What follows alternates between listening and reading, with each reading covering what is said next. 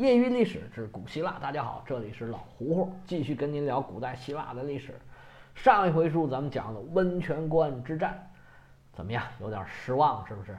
这仗啊打的不大，应该说就是一场常规的阻击战，并没有特别精彩的战略呀、战术啊、指挥啊。应该说政治意义大于军事意义，因为国王尸体受辱。三百将士暴尸于光天化日，斯巴达的这个情绪啊已经被调动上来了。整个城邦的斯巴达勇士个个摩拳擦掌，牙咬得嘎嘣嘎嘣响，准备跟波斯人决一死战。原来那种说呃咱们不跟波斯打，说或者说让他们打完雅典就走的这种论调已经没有了。而雅典这边啊，可以说是做了更加复杂的准备工作。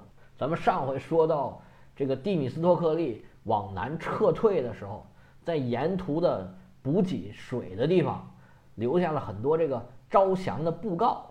他这是啥意思呢？难道真的希望对方来投降吗？呃，这个呀，用现在咱们中国人的话来讲，应该叫做反间计，主要是挑拨波斯军队里面雅典这个。不是雅典了，这个艾奥尼亚的这个船队跟薛西斯之间的关系，让他们的这个国王不再信任他们这些人。从这儿可以看得出来，这蒂米斯托克利啊，确实是足智多谋。在此之前呢，他基本上已经判断出来，这个波斯啊是一定会攻破温泉关的。这花多长时间呢？不好说。他可能没想到这么快，但是呢，应该也在意料之内。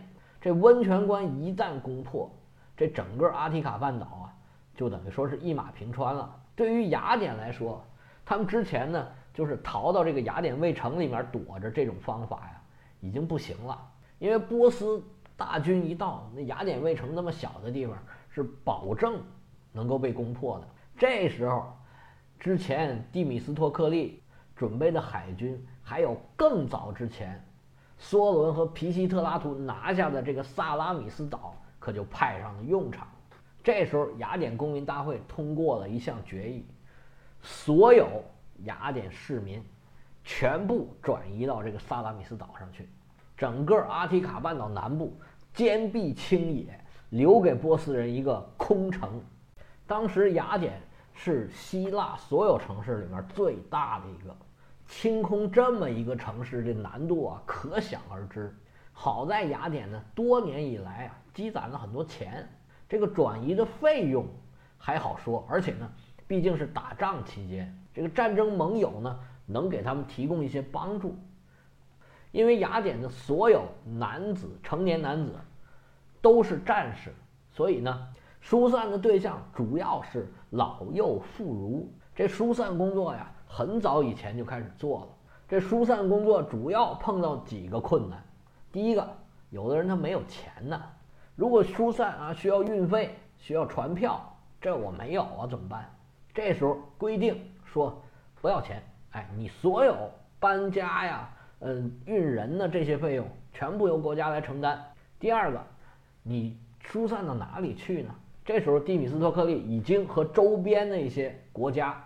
这包括周边的一些海岛啊，还有一些伯罗奔尼撒半岛上的这个国家，因为雅典人很多，这个萨拉米斯岛啊太小的不够。那么这个时候呢，雅典因为克里斯提尼改革的时候呢，他这个十个部落呀有非常完整的这个档案记录，他就以部落为单位，成建制的一个一个一个的都挪到周边的这个城邦国家还有岛屿上面去。他甚至还想到了。这个孩子没办法上学，他在就在这个移民点儿、这个安置点儿当地建了很多这个呃文文化学校和体育学校，可以说是用心良苦。而且呢，他还动员这个宗教力量，就是当地的祭司啊，说：“哎呀，你们都要走啊，这个神让我们走的。”那么绝大部分雅典公民都离开了雅典啊，不光是公民啊，包括这些妇女啊、外国人的奴隶啊什么什么的。但是还是有这么几百个非常固执的老人，他坚持要留在雅典，他不肯走。那没办法，不走就不走吧。蒂米斯托克利花了大概一个月的时间，把整个雅典城全部清空，就剩下这么几百个老人在雅典卫城里面待着。雅典把自己的城市全部清空，人员疏散，这是他们战略的很重要的一部分。实际上，雅典当时已经做好了，说远走他乡，我们就不要雅典了啊，然后我们去意大利南部建国，做好了这个打算了。不知道大家还记不记得我之前曾经说过，这个那波利，这个意大利南部的一个港口城市就是雅典人建的。这个在希腊语里面就是跟什么 New York 啊、New 什么一样的，就是新城的意思。而他们这种机动性，也是后来跟。呃，其他城邦谈判的很厉害的一张这个底牌，而且在疏散之前呢，他们已经把之前被驱逐出去的这些，我们之前说这个逃骗放逐令被放逐的这些人已经给招回来了。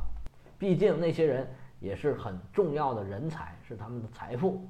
其实像雅典这种举国疏散的情况，在希腊当时并不是一个个例。波斯军队一旦突破了温泉关和亚德米西林这一线呢，整个这个阿提卡半岛就无险可守了。那么希腊人的防线就已经退到这个科林斯地峡，咱们以前说开会那个地方，叫做伊斯米亚，等于说现在希腊的全境只剩下这个伯罗奔尼撒半岛这一线还没有失守。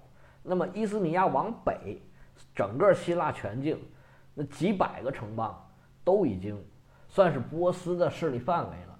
那么这些城邦呢，基本上有三种状态：第一个，就像底比斯、像色萨利这种的，向波斯交出了土和水，投降了；也有的城邦像雅典这样，整个举国搬迁，咱不在这待了；还有一些城邦呢，是逃到山里面，因为他们经常打仗。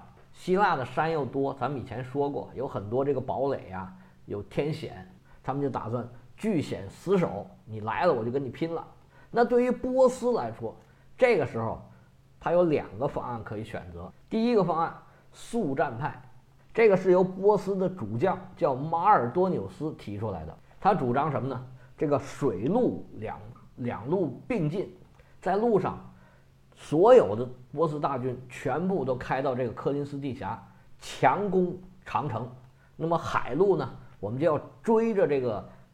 这个希腊的海军全部把他们打倒，摧毁他们的海上力量，掌握制海权，然后呢，他们就可以从这个伯罗奔尼撒半岛的南岸包抄登陆，前后夹击这个斯巴达和这个伯罗奔尼撒联盟以及其他的一些希腊的军队，可保战争速胜，很快就能打完。在波斯大仗里面啊。有一位女王听了这个意见呢，嗯，暗中摇头啊。这位是谁呢？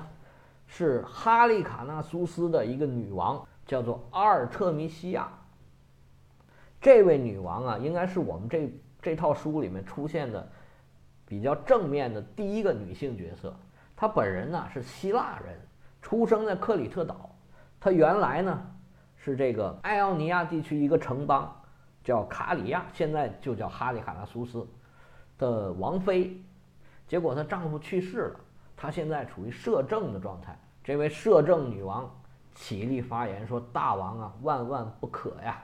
说我们陆战呢，强则强矣，海这海战是万万不行的。我们这个海军呢，成分太过复杂，埃及的船一开出来就损失惨重。虽然现在修好了。”但是他们本身就不太擅长搞这个，而我们爱奥尼亚地区出的这么多船呢，它归属各个城邦，情况非常复杂，而且呢，这个战斗力到底什么样，谁也不知道。那腓尼基的船可能是比较强的，但是呢，他们也没有跟别人打过这么大规模的海战，啊历史上还是第一次，所以请大王还是慎重为好。依小女子之见啊，咱们就先啊把。希腊往这个波罗奔尼撒半岛以北的其他地区的，慢慢的收复，大兵压境在这个科林斯地峡这里。据我所知啊，这希腊人呢是最善内斗，绝不团结。你稍稍给他们点压力啊，他们就自己土崩瓦解了。这个方案最大的问题呢，就是说可能需要时间比较长。今年夏天应该是打不完，咱们要在这过冬，可能明年还要再打一年，请大王三思啊！这时候薛西斯大王啊，沉吟半晌，觉得两边说的呀都还有道理，犹豫不决，不知道怎么办好，只得暂且散帐，哎，各自回去想办法。这大王回到了自己的寝帐，马上就听说有人求见，谁呀？正是主帅马尔多纽斯。那赶紧请进来吧。这时候，大帅马大帅双膝跪地，施礼已毕，就说：“启禀大王啊，咱们军队啊人数太多，而希腊这里呢本身就不产什么粮食，而且小麦呢现在已经收割了。”我们这补给呀，成了大问题，咱们这个仗啊是不能再拖了。还有一节，您可别忘了，这个女王啊可是希腊人呢。这时候，薛西斯沉吟半晌，说：“我自有主张，你且退下吧。”这马大帅退下，暂且不表。这薛西斯啊，心里面就跟乱麻一样，到底怎么办好呢？哎，他说：“暂且不管吧，咱们先去雅典报仇。”第二天升帐吩咐，一路兵马紧压这个科林斯地下地峡一下一线，给希腊军队施加压力。再派一支军马，兵发雅典，咱们去报仇去。波斯报仇，咱们暂且不表，说说希腊这边。这时候希腊果然如同那位女王判断的一样，真的出现分裂了。这时候伯罗奔尼撒半岛上的几个城邦国家，包括底比斯啊、斯巴达。他们都主张坚决死守伊斯米亚这边有个长城啊，这意味着什么呢？这就是说，我们除了伯罗奔尼撒半岛，其他地方我们不要了。那你雅典，你什么麦加拉呀之类的，全部要放弃。而且呢，你所有战舰上的这个成员，全部要下来跟我一起守这个关。这蒂米斯托克利一听这个，这气就不打一处来啊！好嘛，我花了十年时间，拼了这么大的力气。放逐了四个对手，我最后造这二百艘战舰用不上了，那不成，我必须要打海战，而且呢，一定要按我的想法来打。这地律师早已经选好了这个地点，就是萨拉米斯海湾，因为这个地方啊，这个比较窄小，不适合波斯的那种比较大型的船的发挥，而特别适合他们雅典这种。加固了的三层加莱船，他们属于这种又短小又灵活、动力强、机动性强的这种船。雅典和斯巴达各执一词，谁也不能说服谁，就这么僵持了一段时间，双方都不让步。那这个时候，蒂比斯托克利就出招了。他说：“你们要是不听我的，我就退出联军，我带着我们所有雅典人，全部都跑。”咱不在这儿待了，我们去意大利重新建一个城，建一个新雅典。你们自己在这儿等着波斯波斯人来屠杀你们吧。他一方面呢，跟自己的盟友这么说；另外一方面啊，派出了一个家庭教师。这个教师啊是爱奥尼亚人，原来是奴隶，他非常精通这个波斯语，我们就管他叫黄老师吧。他坐着小船一路。走到了薛西斯的营帐，他当时是抱着必死的决心，没想到这薛西斯对他挺好，跟他说：“来来来来来说说，你到底想跟我聊什么？”这黄老师就说：“这希腊联盟这边啊，意见分歧非常的严重，我们雅典觉得呀很绝望，跟他们啊谈不来，谈不来。你要是想聊呢，你派个使者，咱们希腊呃，咱们雅典单独跟你波斯讲和，行不行？”学西斯说：“哎，回去告诉你的主人，哎，我对此啊是大有兴趣。其实从波斯来讲呢，他是无所谓的。你过来讲和，哎，我就能跟你讲。招降一个是一个。那这位家庭教师，我为什么管他叫黄老师呢？你看他像不像黄盖啊？虽然没有打一顿，但是也是算是诈降吧。这个风声啊，可以说是故意就走漏出去了。”斯巴达那边啊，就犹豫是不是同意他们的意见，咱们就在这儿打一仗先。就在这个斯巴达他们还没有做出最后决定，犹犹豫豫到底怎么办的时候，雅典这边啊收到了一份大礼，可以说是个大礼包吧。一个人才带着一个消息来到了雅典的阵中，这人正是地律师最大的一个政敌，叫做阿里斯泰德，他收到了可以回到雅典的这个召回的消息之后，星夜兼程，突破了敌人的封锁线，坐着船赶到了雅典的阵中。他给雅典人带来一个好消息，虽然也不见得是好消息吧，但是对于雅典人跟斯巴达人谈判是一个好消息。他说：“我在路上啊，看见大股的这个波斯的船队正在往萨拉米斯赶呢，应该呀是准备与你们在这儿决一死战。”这蒂米斯托克利高兴坏了，说：“那太好了，呃，不过还得麻烦您一件事儿，这个德哥呀，您。”要去跟各国的代表啊谈这个事儿，因为他们都知道我大忽悠啊，他们我说话他们都不信，都知道您阿里斯泰德又诚实又正直，从来不说谎。你说这个，他们一定信。这阿里斯泰德是哭笑不得呀，说那没办法呀，那我去跟他们说吧。结果这斯巴达的代表一看，那没办法了，别无选择，那咱们就走这个。蒂米斯托克利这个方案，咱们就准备在萨拉米斯迎战。那那位说波斯军队就真的来了吗？啊，真来了。这个薛西斯国王驱动大军往雅典行驶的过程中，他一直没停着思考了这个问题。到了雅典的时候，雅典是一片寂静，整个就是一个空城了。各处找来找去，只有在雅典卫城里边，在一堆木栅栏中间。还有这么一帮子老头儿，这雅典卫城啊，也是易守难攻。波斯军队虽然强大，但是还是费了点劲，攻下了这个雅典卫城。结果这帮老人全部被杀，而且波斯军队为报一箭之仇，在雅典全城放火焚城。这时候雅典是一片火光冲天，在对岸的萨拉米斯岛，这雅典人呢可以看到雅典的。